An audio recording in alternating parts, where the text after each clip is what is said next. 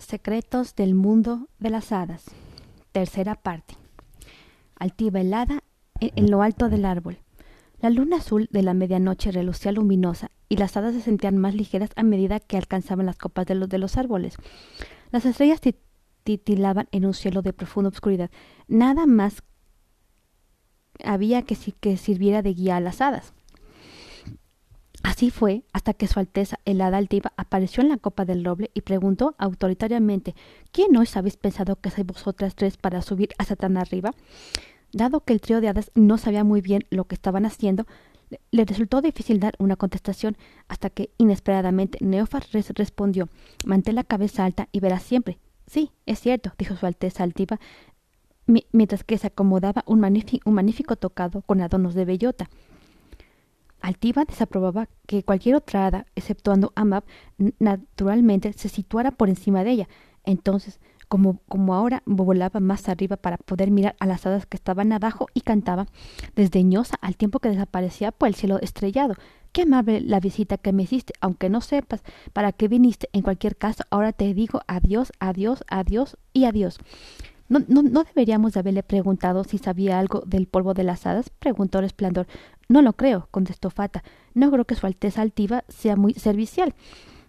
Las tres hadas miraron hacia abajo y se pusieron tristes, porque este día había sido tan decepcionante, hasta que Fata de golpe percibió una distante columna de humo flotando desde el corazón del bosque.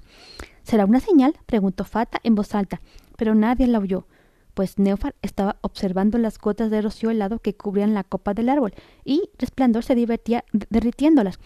Estoy pensando en si deberíamos investigar esa señal de humo, insistió Fata en voz baja y misteriosa. No faltaría más, convino Resplandor, atendiendo a la pregunta de golpe. Me encanta el olor a leña quemada.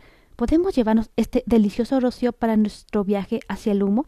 preguntó Neufar tras sorber lentamente el delicioso rocío helado de una de las cáscaras de bellota.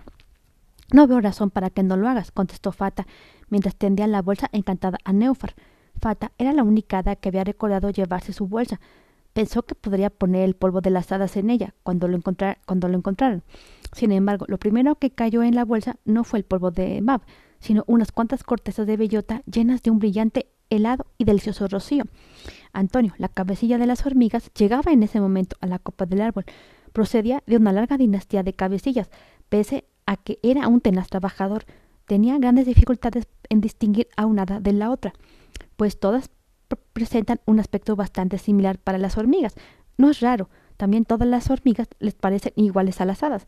Así pues, sin darse cuenta que ya había visto a esas tres hadas antes, Antonio preguntó a Fata si era ella el hada que vivía en la copa del árbol y si desearía quedarse a colaborar en las tareas de las hormigas.